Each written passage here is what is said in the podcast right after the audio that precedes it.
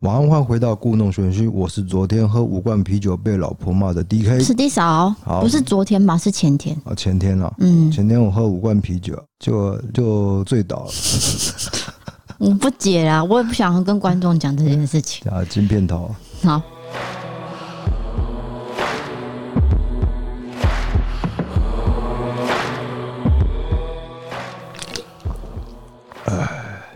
嗯，不要吵啦。好了，那我们今天要聊什么事情呢？哎、欸，我们今天要讨论的是我们现在所住的地方，也就是台南的一个老悬案。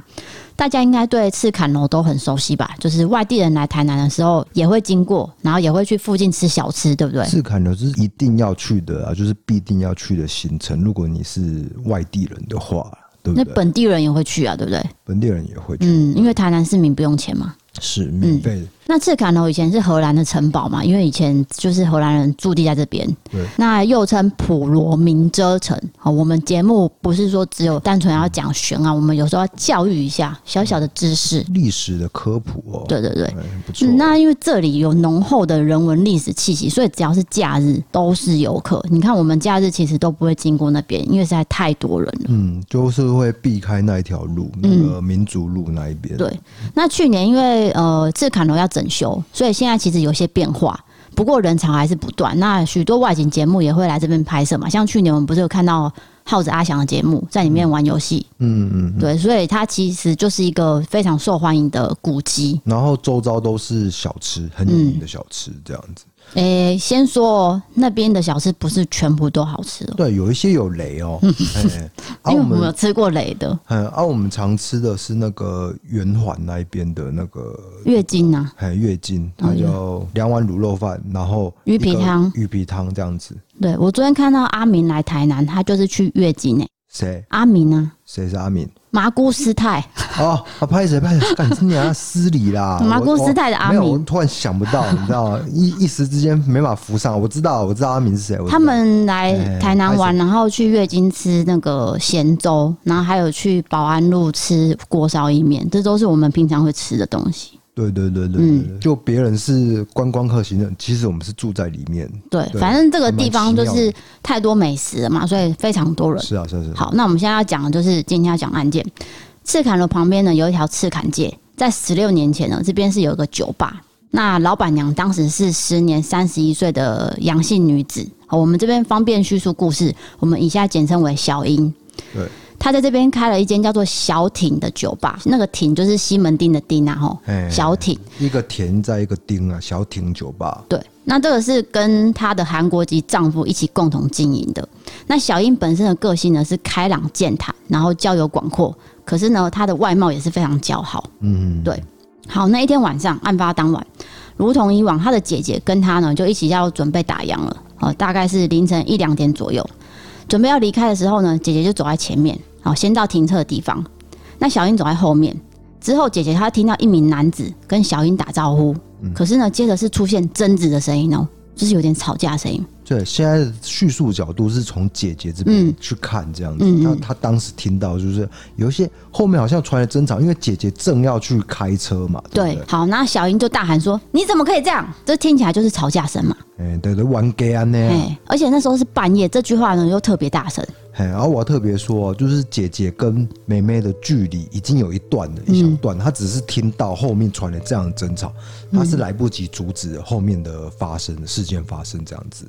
对，所以这句话呢，就变成小英留在人间的最后一个声音。嗯，那姐姐本来是想说啊，就是开酒吧本来就是多少都会发生一些争执嘛，因为毕竟喝酒的人呃喝酒醉啊什么的，有时候都会胡言乱语。争执是在所难免的嘛？对，就是这个行业毕竟是有一些呃危险性，嗯，深夜嘛，然后喝酒，酒精的催促之下，有可能会就是一些争执，没有错，就是多少都会发生。所以他当时是以为说他妹妹小英是可以处理，结果他在车上等等了差不多五分钟，他发现自己妹妹怎么没有走到车子这边，然后姐姐感觉不对劲，怎么这么久？他就回头去找妹妹的时候，他发现他自己妹妹小英已经倒卧在路边，浑身是血。那案发处呢，就是赤坎街这个消防栓。我跟你讲，赤坎街那边有个国小啊，嗯、国小对，呃，对，就是隔一条小街这样子，有一个消防，就对面呢，没错，他就是倒在那一边这样子。哎、欸，我们这集有做成影片，如果大家有兴趣的话，也可以去点选我们的影片。我觉得这个、这个案子就是说很难想象，说赤坎楼旁边那个赤坎街其实曾经有发生过命案，这这这是很少人知道的事情了。对，这当时呃，我们等下会讲到为什么，就是为什么这案件突然间就没有任何下文了，这样是好，那我们继续讲。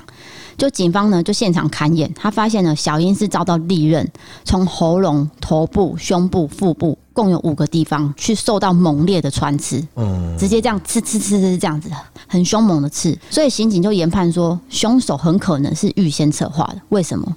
因为他们店外面其实有一台监视器，对，那警方去调画面的时候呢，这个角度是上扬的哦。并不是平常拍摄的角度，这很明显是被人往上推啊，所以整个角度完全没有拍到凶手的长相。对，所以推测说这个凶手呢，事先就在这个地方埋伏，然后等候小英下班，然后在等待期间呢，再把监视器往上翘。一的是用那个地格啊，嘿，一根杆子这样子，哎，吐一下，吐一下，把那个角度都弄不对了，所以。变成一个悬案，这很明显就预谋，对不对？因为你今天去乔监视器，就代表说你准备要做好这件事啊。而且他也知道这个小英几点下班，对，他就是在那边等待了，嗯、拿拿一个刀在那边等了。嗯，根据这个理论呢，侦办人员就开始询问附近居民的说法。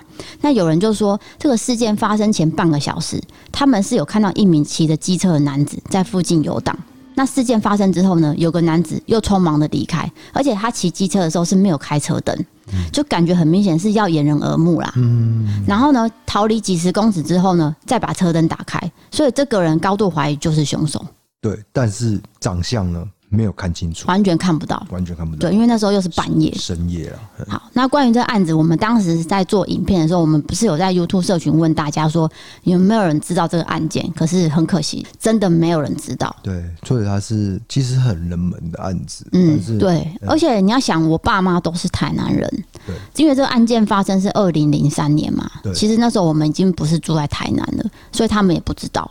那我也找不到人可以问。可是我知道为什么大家都不晓得这件事情，就是我现在要讲的。哎、嗯，你要讲什么？案发后三个月发生了一件三一九枪击案。对，这因为这件事情是非常轰动，当时大家关注度非常高，所以大家都是把这个注意力转移到这个政治化事件。是是是是。那时间一久，大家就忘记赤坎街的案子了嘛？对，所以到现在没有人晓得，就是赤坎街曾经有发生这样子的一个命案，刺杀命案。但是当地居民一定记得。尤其是台南市天后里的各位，对，因为后面我发现一些诶、欸、比较难以解释的一个现象啊。对对对，呃，当地居民呢没有忘记，然后天后里的里长更没有忘记，因为当时这个警察是有跟他去调监视器的画面。嗯，那采访的记者呢也有去问过他说：“哎、欸，这个案件发生后是有发生什么事情吗？”他就说：“半夜夜深人静的时候，这个现场就会出现女子的哭泣声。”那更具体的说，就是大约是清晨三四点的时候，有些就是会到学校运动的居民，因为有些长辈会比较早起啊嘛，做运动。他在那个消防栓的位置哦，会听到女子的啜泣声，很小声，很小声，而且甚至还有灵体一个形状哭在那里，蹲在那里啊。其实我们后来是真的有跑去问里长这件事情，嗯，那我们是真的有去做一个采访动作。你想想看，我们根本不是记者。所以我们第一次采访的时候是很紧张的，嗯，就是一个陌生人，但是这个里长，哎，他现在不是里长，就是当年是里长，嘿，对对对，但是他跟我们谈的时候呢，非常的健谈，对，他就是一个当地的耆老这种感觉。那我们去找他的时候呢，找这个里长问这个事情，他有经营一家店面，然后我们就去问。那个有一个阿桑就出来说，呃，你定进无的家了，嘿。底下庙下，他就指给我们看，那我们就走过去，就看到里长，因为我们有看过里长之前采访的照片，我们一看就知道是这个人这样子，那我们就去问他，然后我们还架一台 架一台摄影机，对，没有，因为我们很唐突，他本来是在跟别人聊天，对，然后我们就说，呃，不好意思，我们可以问一下有关赤坎街这个案子嘛？然后他泡茶泡到一半就说。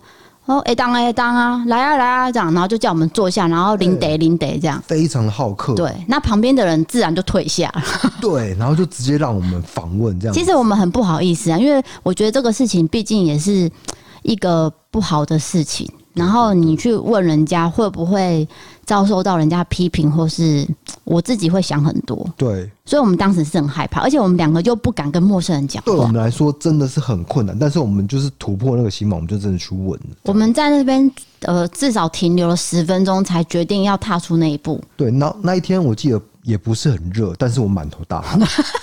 而且是冒冷汗，对，是太紧张，我手都是汗啊。对对对。好，那我们回到这个案件，对对对，就是我们跟呃里长这边询问到一些资讯，我等下会慢慢的讲出来。我先把这个案件。讲到一个段落，好，因为我们刚刚有讲到说，赤坎街有听到这个女子的啜泣声，而且听说这个现象还大约持续了三年左右。那最后是说，这个里长有请在地的城隍庙神教来做超度亡魂的仪式，这个哭泣声才慢慢的消失。是。那我们之前有说到，就是如果今天一个配偶哦，在非自然死亡的情况下。另外一半涉案的几率是很高的，所以小英的家属当时高度怀疑就是她老公，也就是她的韩裔华侨丈夫所为。对，就是这个小英，她是有一个配偶的嘛？嗯，就是跟她一起经营酒吧的啊。哎呀，很奇怪，就是事发之后她是跑出国了。警方当年也是往这个方向去侦查嘛，但是证据完全不足，所以你传唤这个丈夫的时候，他出国了，根本无法追踪。可是你有没有想过，这时间出国很敏感呢、欸？很敏感，你的太太被杀了，结果你出国，这不是很让让人家起疑吗？对，但是我必须强调，就是法律上他是无罪的，所以我们我觉得不能过多的去臆测。对对对对。但是我们就是把事实说出来了，就是说，诶、欸，命案发生以后，他出国了。对。然后就避不见面的感觉、嗯、哦，但是我不能说案子说是他、哦，对，没有法律上没有这样子说，嗯，他就是一个悬案，到现在都不知道是谁做的这样，嗯，那因为现在已经进入科学办案时代，哈、嗯，李昌钰博士的协助下，我们成立了刑事局人案中心，也就是我们跟阿三是合作的，他讲的这个冷案中心，对，他会把这个。指纹不断的一直重复扫描，一直去比对过去所有的冷案。好，那以下呢是根据二零一八年中时报道的内容，他是提到说，皇天不负苦心人，终于找到这个小英的丈夫，但是他人在中国，而且重点是他愿意回到台湾接受调查。然后呢，他在律师陪同下，小英的丈夫呢，他是仍然否认涉案。那检方手上也没有任何实质的证据，所以在无罪的推定原则下，最后就是裁定无保请回嘛。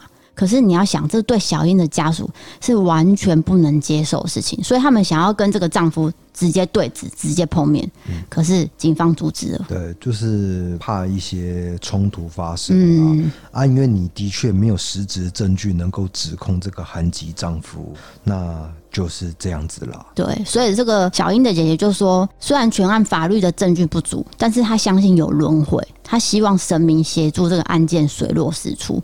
也就是说，法律上没有证据，但是善有善报，恶有恶报，她是这么觉得啦。是，这其实也是阿三是跟我们讲的个一个概念。不管怎样。就算凶手能够逃过法律的制裁，他真的能够逃过心理的那个牢笼吗？嗯、对，他一直讲这句话，是是我觉得其实真的哎，你真的过得去吗？对啊，有一些凶手不是会看到一些呃幻觉吗？索命吗？嗯，这是都都是有真的发生的、啊。因为你确实就是杀了一个人，我不相信你的心里是没有感觉的，不可能没有感觉。对，不过我再次强调，我们不能去。暗设说、暗指说这个是韩义做的哦，对对对，丈夫做的，呃，有一些嫌疑，但是没有实质证据去指控他这样。对，那整个案件的过程大概是这样。那如果你觉得我们讲不够详细，就是因为我们从媒体透露的资讯整理出来，就是只有这样。哎，他这件的案子本身关注度。比较低，我们就是过去做一个田野调查的感觉啦。对，那我们为什么会做田野调查？第一个原因也是，呃，我们距离没有很远。对。第二个就是女子的哭泣声。嘿，这个让我们很好奇，到底是、嗯、其实里长也没有说很迷信哦，他也有说，哎、嗯，毛科林喜娘虾，嗯，流浪猫的叫声。对对对，你们知道，就是流浪猫在发情的时候，就会有那种女子的声音，小女生的声音，很像啊。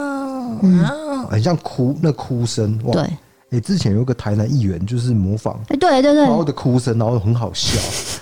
好，这题外话，很荒谬啊！我我拉回来，对，所以人家就想说，哎、欸，这个哭声会不会跟这个案件是有关系的？就把它连接在一起啊？对，联想在一起，但其实可能只是单纯的动物的声音。对。但也有可能，这个就是看个人的信仰了。你相信是有鬼的，然后有冤情在，就会有一些灵异现象发生。那你就这样子往这个方向去想。嗯，那你如果是科学的哈，那你就认为可能就只是猫叫声。嗯，那。因为你你们知道赤坎楼旁边有一间庙嘛？那个是城隍庙大士殿。对，大士殿。嗯，当时呢，那个因为庙都会办那个庙会，然后他会更开神轿，哎，更丢了，更丢的时候呢，那个里长就是说啊，你在这个消防栓命案发生的地点，消防栓停留一下，这样子。那你讲错了。是神教在那边自己停留哦，神教自己停留，不是里长要求的。不是不是，是神那个神教自己在那边打转啊，自己停下来。对，所以里长就跟这个呃，算是冤魂呐啊，是是小英的冤魂，就说你在这边哦会吓到人，你要不要去大寺殿里面？哦，因为人家看到你会怕，不管有没有看到你的灵体还是声音等等的，大家都会怕。你要不要去里面？对，那很悬嘛，就是自从神教在这个消防栓停留以后呢，嗯、就没有哭泣声音，几乎没有人听到了。对，后面就没有这个灵异现象了。对，那我们也是很幸运会呃访问到里长，他才跟我们讲这整个过程嘛。因为他说这个案发当时凌晨两点，他也是突然间被叫起来说：“哎、欸，赶快调这个画面。”哦，当时是凌晨两点，又很晚，他想说发生什么事情这样？对，就是案发那一天，对，半夜两点，然后被警察敲门说：“哎、嗯，里长哎，定呐，赶快来帮我调画面呐！哎，发生凶杀案呐！”然后里长半夜就被叫起来去弄这些事情，这样子就一调，你知道，发现整个画面都不对，就不是他，对对对对，不是那个角度啊，怎么会拍到那么远的地方？不是店门口哎，嗯，所以变成一个悬案。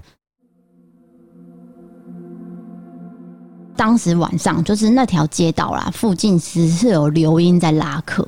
呃，那个时候，对，现在现在没有，现在就是很棒的一个观光景点，必须强调。就是呃，淳朴，然后看起来很复古的街道，因为里面开始有一些文创事业、小商店嘛。嗯。好，那当时有刘英，其实是有看到这个凶手戴着安全帽，然后穿一件夹克的。对，我们刚刚就是说，不是说有一台摩托车没有开车灯，到到处乱窜。嗯、这个说辞呢，是那个刘英对对讲的，跟跟警方讲的这样。那那个小英的姐姐就发现说，哈。安全帽跟夹克，他就马上打给呃妹妹的丈夫，也就是这个韩义华侨。他说：“我妹妹是不是你杀的？衣服跟帽子我都看过哦，一定是你。”结果呢，这个丈夫马上挂电话，嗯，再也联络不到了。对对对对，对，嗯，所以这姐姐才会这么生气啊。嗯，对，这个是案件的发生经过。那我们呢，我们也是直接到这个消防栓去看。哦，我们也拍了影片。那我们也是发现说，因为这边已经重新都有开新的店了，嗯，那也没有什么灵异色彩，所以大家也不要去担心说，哦，我在那边是不是很可怕？什么？没有没有，完全没有。你晚上去那边跟白天去那边都是一样的，你们安静，放放心过来这边观光哈。啊，搞不好会遇到我们，在买卤肉饭这样。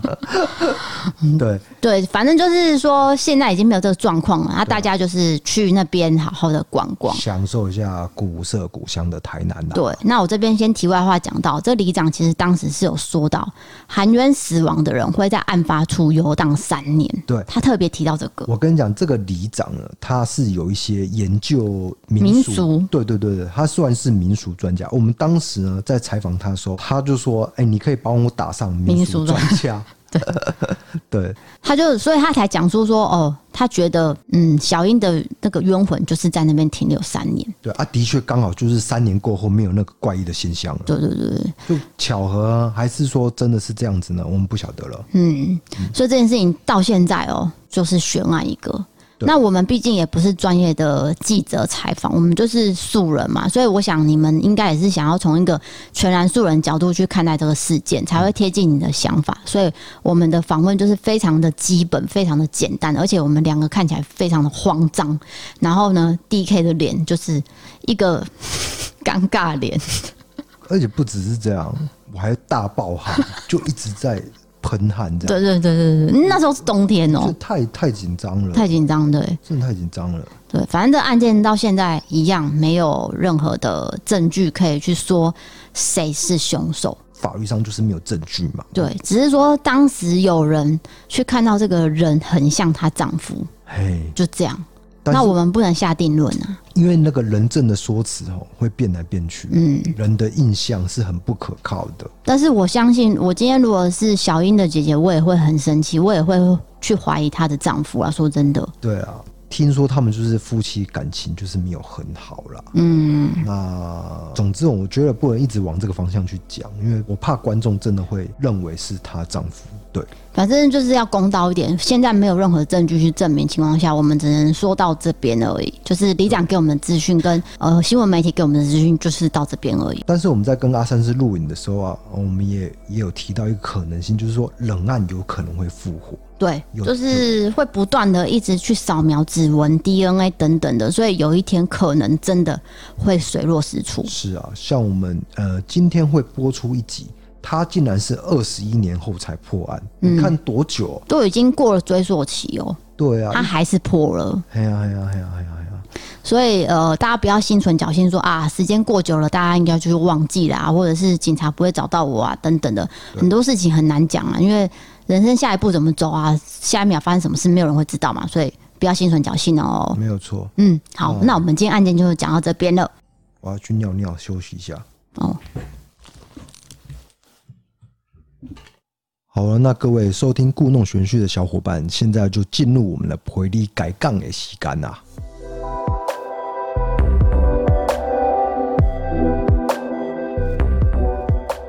好啦，刚刚听完比较这么沉重的一个悬案呢，我们当然是要讲一些比较令人开心的事情。那你的口气应该要上扬一点啊，上扬一点哦。那我们应该靠北啊。好，我们今天陪你开杠的。小主题就是我们人生遇过的名人、艺人，也就是你叫得出名字的人，在路上遇到的。对，来，就是你，你先讲。我不知道大家有没有遇过名人的经验？一定有，台北很容易遇到啦。对啊，可是我是住南部啊。好，那你说，我很少啊遇到。嗯，我先讲啊。嗯，就是我在，我有一个朋友住台北，然后有一天呢，我去找他去玩，就大学同学，然后他叫吴明哲。你不要把人家名字讲出来。他是素人啊，人家没有想要被公布。Hello，我讲吴明哲，没有人知道他是谁。好，吴明哲会听啊。好，继续。吴明哲，他搞不好没有在听我的节目。他是我一个大学一个很很好的朋友啊。然后呢，我去找他嘛，结果就去倒垃圾，你知道吗？就是。你说在他家倒垃圾吗？对，我记得是倒垃圾的样子。嘿，然后我就去楼，就是陪他一起去楼下倒垃圾。结果你知道我遇到谁吗？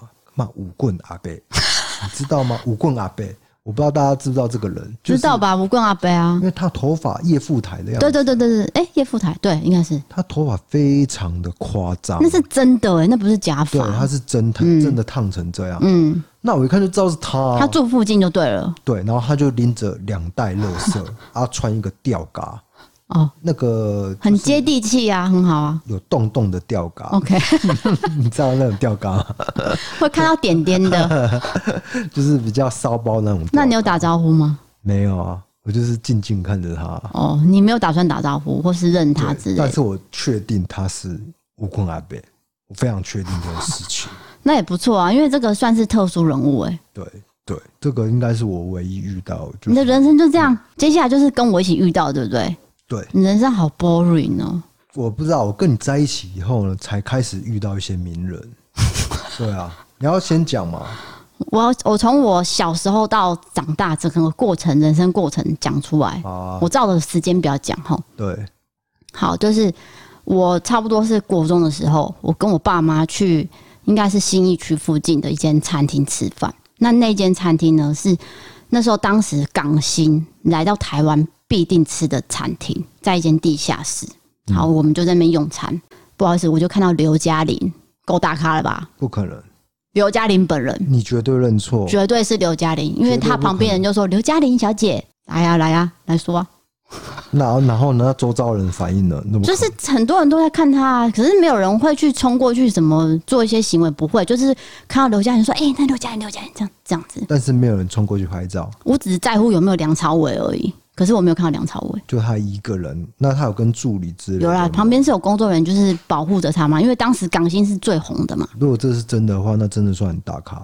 刘嘉玲啊，对啊。嗯，但是我必须保持一个怀疑的态度。真的啦，哦，我跟你讲，吴彦祖是我人生中最大咖，再来就是刘嘉玲了。那吴彦祖是因为我追星啊，那不一样，对不对？好，那我再来要讲的是第二个。你把谢霆锋摆在哪里？谢霆锋不算吗？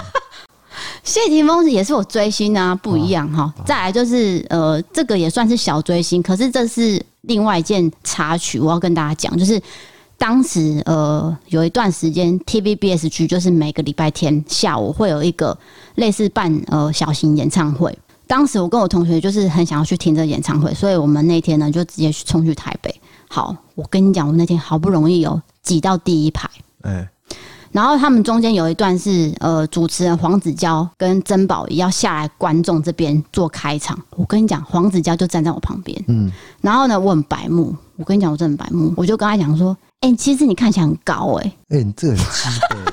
这是小屁孩会说话。对对对，哦，我那时候才国中啊，我就是小屁孩。啊，啊怎样？他有听到吗？我跟你讲，当时音响就在我的脸前面，我根本听不到他讲半句话。可是他有回我，他有回你，但是你没有听到他讲什么？没有。可是他是笑着跟我讲话，哦，我完全听不到任何一个字。哦，就这样。然后开场完之后就没了。然后我之后就回去看回放那个节目啊，我真的就是在旁边啊。嗯，我就是很清楚被我，就是我就我在镜头前面这样。你有被镜头拍进去的？真的就是开场啊，就那一段几秒而已啦。可我觉得这这个不算的，因为我们的主题是说，我是说插曲，路上偶遇。那那这样我也可以讲一个，我我也想到了，那个时候我是我在大学办那个什么，办那个什么，哎、欸，反正办一个校园演唱会，类似那一种啊，校园，然后哦，我是什么副总招之类，I I I don't care，反反正呢，我们请到了陈绮贞，那因为我是陈绮贞迷嘛。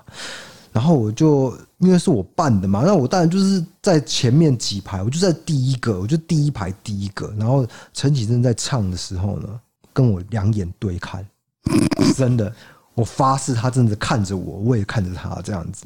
他不是说就是在茫茫人海哦这样子，你懂吗？他是真的看着我，真的，真的，真的。我真的觉得这还好，因为他看着你是很正常的事情啊。没有，因为那时候我有我有点疯狂。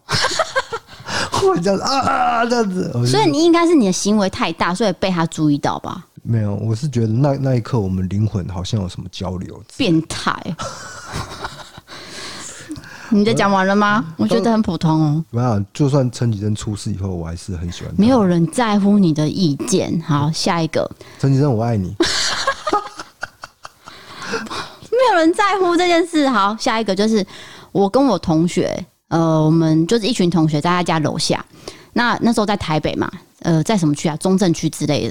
然后他们家附近有一间热炒店，好像蛮有名的。我们就转过头去看，不得了了，阮经天跟许玮宁真的还在一起。那时候是他们交往时间，热恋期这样。我不知道是不是热恋，因为他们交往很久嘛。反正那时候我们是一群人看，他说：“天啊，阮经天！”因为我那我当时是喜欢阮经天的，所以我是一个呈现一个很高度呃亢奋的状态。好，那那时候我的同学在旁边有个男生，非常的白目。你知道他跟阮经天说什么吗？其实我们跟阮经天距离有三个店面，嗯，差不多有呃，应该有三百公尺吧。你知道他说什么吗？我到现在都觉得我有点生气。他就跟阮经天说：“那也没多高嘛，那太白目了。”我就想说，高干你屁事哦？对啊，人家就是一个艺人，在那边，然后跟他朋友讲话。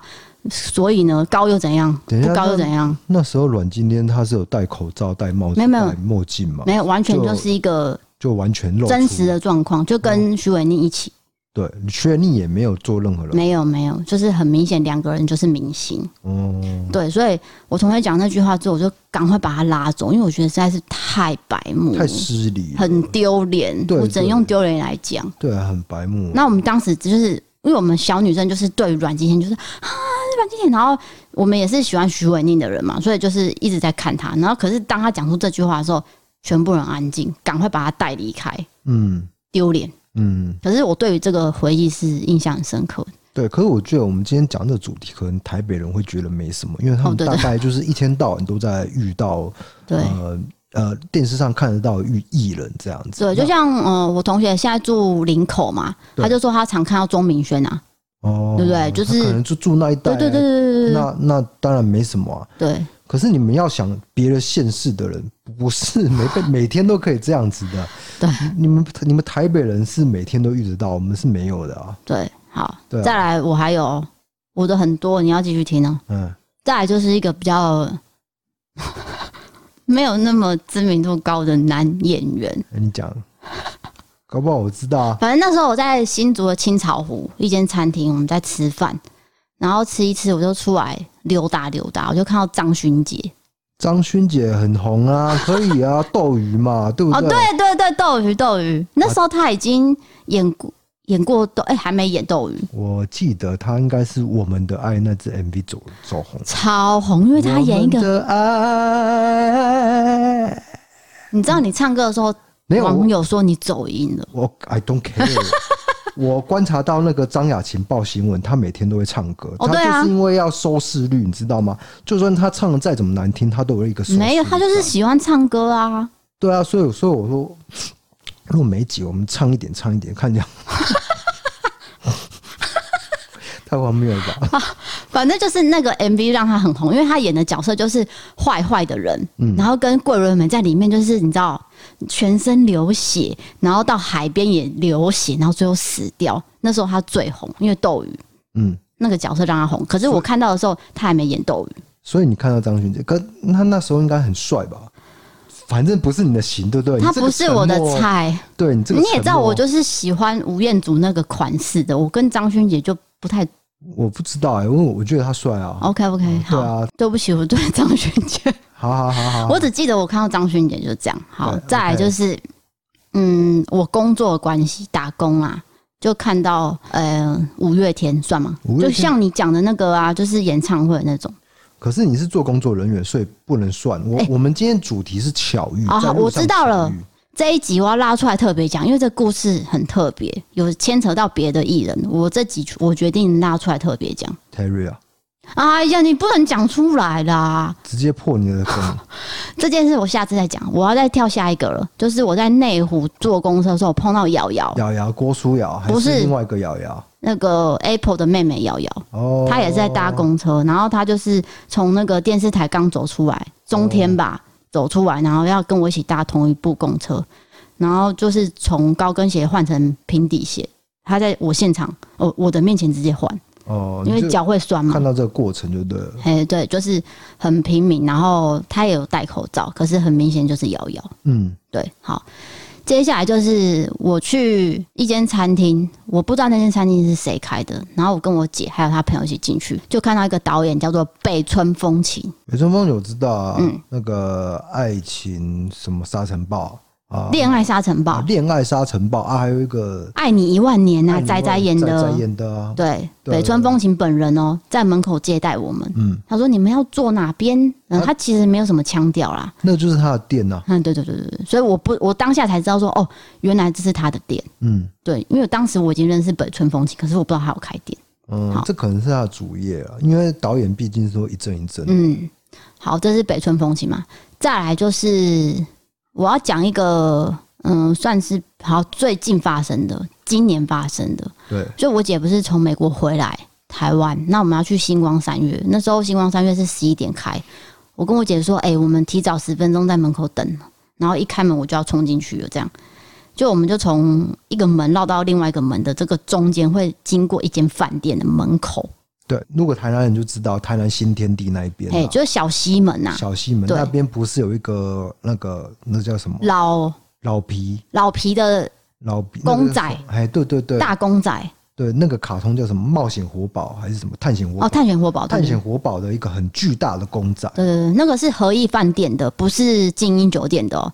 所以那时候我跟我姐绕过去看，那时候是没有任何人，可是呢，就是有一群人在那边。Oh my god！阿翔，阿翔，阿翔一家人啊，是阿翔跟他老婆，跟阿翔那时候已经发生了血腥的事情。对对对，就是出事以后，你们还遇到就是一家人这样子。对，所以我跟我姐当时就震惊了几秒，然后看了一下是不是全家人，真的是全家人，一家五口，然后再跟那个老皮拍照。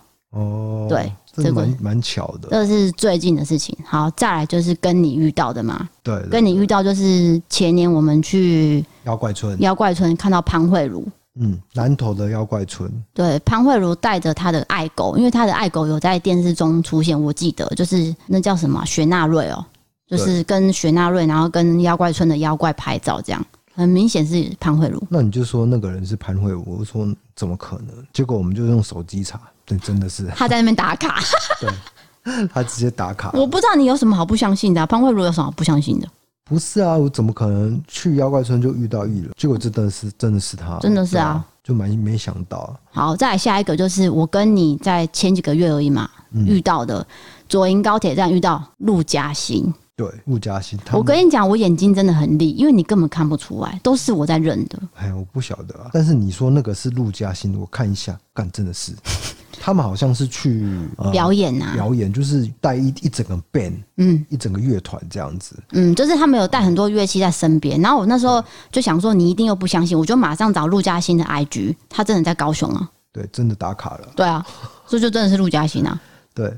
然后本来想要跟他合照，可是我开不了口。但是我们在犹豫的时候呢，就有看到有人跑过去跟他合照。对，对，就是有人就是敢鼓起勇气跟明星合照。啊，那时候是疫情已经开始了。哦，所以那时候我就想说，这样子是不是 会人家会有顾虑啊？可是我们在旁边观察，就是陆嘉欣非常的亲民，就是直接跟他合照了。嗯，对，他没有任何的问题什么，他就直接合照。对，就没问题啊，这样子。嗯，我们大概距离不到五公尺吧，嗯我们就坐在他旁边而已，这样子。对。然后他本人就是很清秀，很漂亮，很漂亮。然后那时候他染很金的头发，然后皮肤又很白。几乎是漂过的白发吧，对不对？对对对对。然后很明显，所以我看完他之后，我就一直想到我当年听着他的《黑色天空》这件事情，我的回忆都涌上来，我就马上写 IG 私讯。你这个时候就要唱《黑色天空》，我们这个收视率才会起来。怎么唱啊？突然忘记。黑色天空。我跟你讲，大家马上关掉。你唱歌才太难听。对啦，对，就是那个那个那首歌当时很红嘛，所以那时候我就写私讯给他说，呃，我今天在高铁站遇到你，然后让我想到当年的回忆什么，我就突然间写了一篇作文。你在 IG 私讯他？对，然后他好像过一天吧，就回我一个笑脸，因为他可能也不知道回我什么。没有，我就有有回笑脸，今天算对啊对啊对，很好了啦，OK 啦，就是很很亲切。好，那我现在要讲的是一个插曲。现在讲插曲，你不要再说什么离题哦。嗯，就是当时我姐大学的时候，我跟她去台北顶好商圈。哦，住台北人一定都了解，当时顶好商圈是非常夯的，因为呢，大小 S 在里面开了一家店，衣服店，所以很多人都会去朝圣，就是逛街的地方啊。哦，比较不懂台北人的习性。好，反正就是这样，就是当时。当时在那边，就是大家都会去逛街，然后我跟我姐跟她同学就一起去逛街，然后我们就进去一间店，然后我就看到那个店员，你知道他有多浮夸吗？他就跟他旁边的朋友说：“哎、欸，刘若英哎，刘若英啊，是刘若英啊。”然后我就想说，什么刘若英？他跟着我姐说刘若英哦，你姐有点像，对，有一点点像刘若英，没有错啊。对，然后你知道那两个女生就一直说刘若英啊，刘若英啊，你看啊，你看啊，这样，然后我就我真的笑出来哦。是假的，就完全认错人哦。对，然后结果我就以为他们可能要合照，还是等等之类的。然后我姐可能也有听到，所以我姐就马上走出。哎、欸，你这个故事没有跟我讲过，我真的第一次听到，还蛮好笑的。嗯、你这样仔细一想，的确是有一点像。有啦，就是有一些角度是有像的。大学年轻的时候，肉还紧绷的时候，真的很像、啊。因为你姐本身就是长得很清秀，对，文青脸。对对对对对。然后刘刘若英的脸就是这样子。对。所以有一点媚趣啊。嗯。所以那个人认错人呢、欸？刘若英，刘若英，好好笑、啊。我想说，怎么会有这么大的反应？这样。哦。那再来一个插曲，还有插曲。对。就我妈看到的，嗯，诸葛亮，可以吗？诸葛亮在那个逃路的时候，屁呀，在跑路的时候被你妈遇到，真的，你知道为什么吗？因为在高雄，他在高雄不是被拍到在吃香肠还是什么？当时猪血糕哦，猪血糕，对对对，就被拍到。那个前一年的时候，我妈去高雄的一间医院，然后那间医院是我妈的朋，就是一个阿姨介绍她去看医生。就他在那边，他就往那边看，他觉得这个人很面熟，因为那时候没有戴口罩嘛。他觉得那个人面熟，一看不对，很像是诸葛亮。可是我妈又不敢直接去问，他就去问护士。他问护士哦，护士就说：“哎呀，一起地哥凉，太离奇了吧？”然后他就说：“他常常在这边哦。”他说：“就是跑路的整个时间很长，会在医院休息。”啊，所以说他跑路的后段后半段根本没有在躲啊，他就是在高雄躲啊。对，不过他的那个发型应该不是那种低格量的，是帅的，就是那种可能是西装头之类的短发啦，短发就不是那种呃盖盖马桶盖头的。对，因为马桶盖是为了艺人的形象嘛，其实他平常就是一个短发。然后当时他还蛮瘦的，因为他有点生病嘛，所以当时是消瘦，可是很明显就是诸葛亮。所以我妈当时回来就狂跟我讲这件事，她说。我跟你讲，大家不是说要找诸葛亮吗？有什么好找？就去医院找就好啦。这样，嗯，我说你觉得谁会这么无聊去医院找诸葛亮？对，可是算诸葛亮在他们年代算是一个很大的巨星，没错，是因为他后来那个债务的问题才跑掉了。对，啊，所以当时他们对诸葛亮什么歌厅秀，这个也是每个人都要看的嘛。对，所以当时我爸妈是很惊吓的。是，所以后来他又就是你妈募集到以后，过一年就复出了，一两年吧。就被拍倒了，哦，嗯，这就是我妈遇到的，嗯，算非常大咖，我觉得非常大咖。对，我的人生就差不多是这样的经验，是还可以吧？可以啦，可以啦。那最厉害就刘嘉玲了啊，嗯，你的你的没有，因为我是你看我生活地点就是高雄、台南，然后花莲，就这三个。这花莲有花莲有办法遇到人吗？没有啦，那时候。现在苏花改通了，可能很多艺人会去花莲玩。哦，但是那时候我们没有啊，没有苏花改啊，就没有遇到任何人。哦，好，反正我遇到人就是多你很多，所以我要跟你分享。因为你住北部吧？对对对对。好，那我们今天的闲聊就到普利开杠就到这边。婆利开杠，对，有没有陪到你聊天呢？应该有吧？对不对？那你们呢，也可以从资讯栏这边看到这个投稿专区。欢迎大家把你们的特别的经验、出糗的经验、灵异的经验投稿到这边，我们都会看得到。那这个故事呢，够完整哦，够仔细，让我们可以完整的讲述出来的话，我们就会在我们的 Pocket 或是 YouTube 讲给大家听。哦，那我们现在募集的主题是什么呢？出糗啊！哦，出糗的经验，如果你有任何出糗经验哦。那欢迎投稿，就是在那个 Google 表单填一下，或者是可不可以一次募集两个啊？我的那个 Google 表单是两个都可以写的啦。哦，就是你你都可以投稿，不管你是灵异经验还是出糗经验都可以投稿。哦，嘿，所以大家就是有的话都欢迎来投稿，然后我们会过滤哦。就是我我下面有一些就是同意跟不同意的条款，你们要看清楚。对，就例如说你投稿就是代表你同意我们讲出来，你不能说哈我投稿你怎么讲出来，然后很生气的骂我们之类，这样我会觉得很。莫名其妙，对对对对对对，嗯嗯，好，那今天的节目就到这边喽。我是 DK，是 D 嫂，我们下次见，拜拜。等一下，等一下，等一下，我忘记说一件事情哦。今天是十月三十一日，嘿，今天我们会去那个百灵果的那个布道大会，我们去看一下这个活动。对对对对，就看一下这样子。然后其实呢，今天最近 YouTube 有一个很红的频道，反正我很闲，他们也有来到台南。他们是去戏院吧？是不是？对，就是一个什么影展之类的啦。对，但是我们只能选择一个。那不然你就去，反正我很闲，我去百灵果啊。反正这两个我都很喜欢的。好，今天就闲聊就讲到这边了。我是 DK，我们下次见，拜拜。我是 D 嫂，我们下次见，拜拜。拜拜。